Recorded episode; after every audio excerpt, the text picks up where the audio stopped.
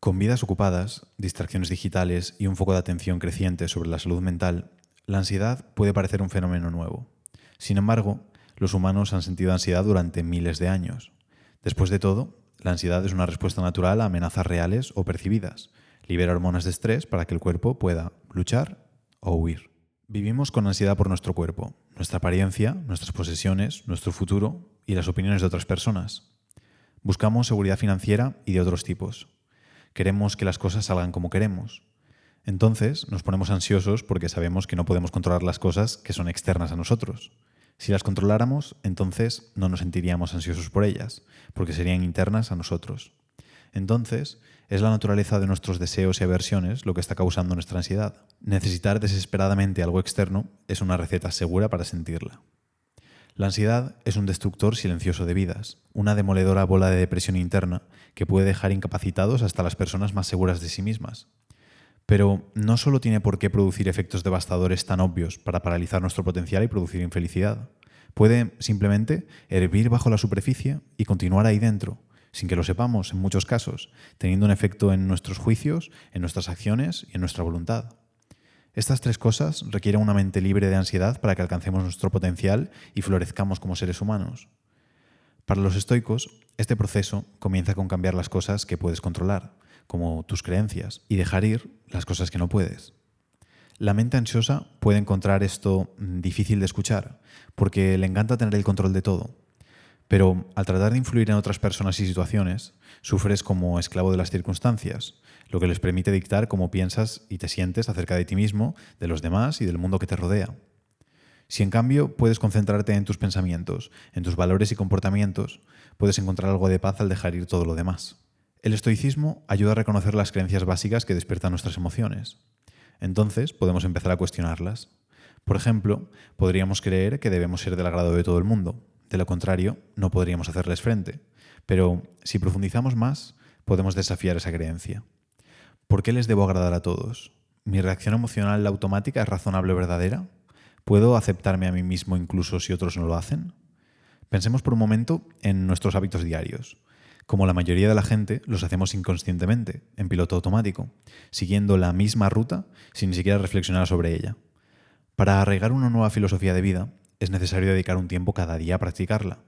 Como dijo Picteto, es difícil para una persona llegar a un nuevo principio a menos que lo escuche todos los días y al mismo tiempo lo practique. Las herramientas y técnicas diarias, como la meditación, pueden ayudar a experimentar con nuevas creencias y hábitos hasta que se convierten en una segunda naturaleza. ¿Cuándo fue la última vez que me dejé simplemente ser? Sin entrar en multitareas maníacas, sin miedo al futuro, sin repetir el pasado, simplemente contento y consciente en el momento. Pocos de nosotros estamos realmente inmersos en el momento presente. Como seres humanos tenemos una capacidad increíble para hacer algo llamado cognición desacoplada.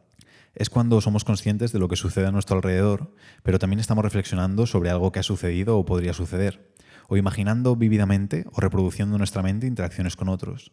Por ejemplo, estamos charlando con un amigo mientras revisamos simultáneamente nuestra lista de tareas pendientes o pensamos en una pelea con nuestra pareja.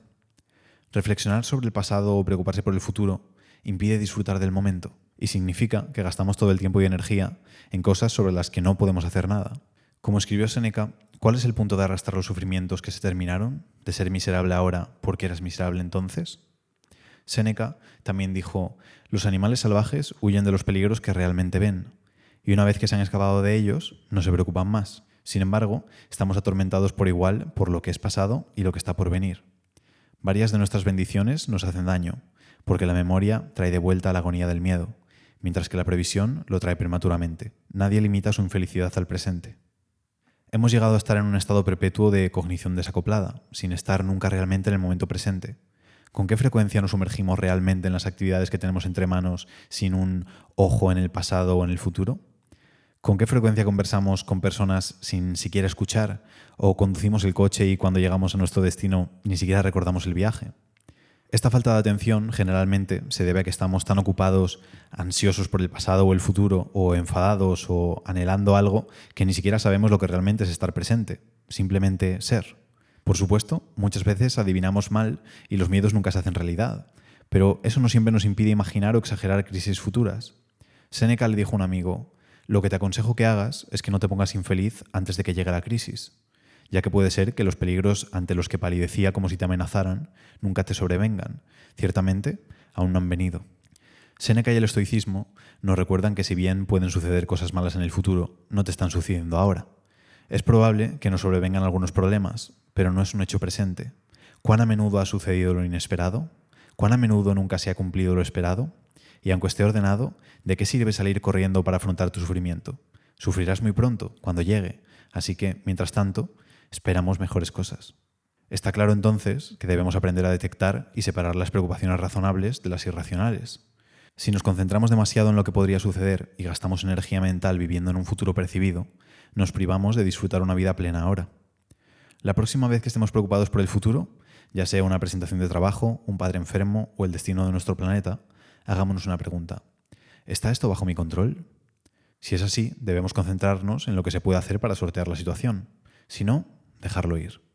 Luego, hay que regresar al presente y recordarse uno mismo que si bien no se puede controlar todo lo que sucede en la vida, se puede elegir cómo responder.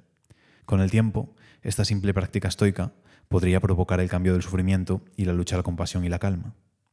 Como Marco Aurelio se aconsejó a sí mismo, concéntrate cada minuto en hacer lo que tienes delante con una seriedad precisa y genuina, con ternura, de buena gana, con justicia, y en liberarse de todas las demás distracciones. Sí, puedes, si haces todo como si fuera lo último que estuvieras haciendo en tu vida, y dejas de estar sin rumbo, deja de dejar que tus emociones anulen lo que te dice tu mente, deja de ser hipócrita, egocéntrico, irritable. ¿Ves las pocas cosas que tienes que hacer para vivir una vida satisfactoria y reverente? Si puedes manejar esto, eso es todo lo que incluso los dioses pueden pedirte. Y si tienes alguna duda, solo tienes que preguntarte, ¿qué haría un estoico?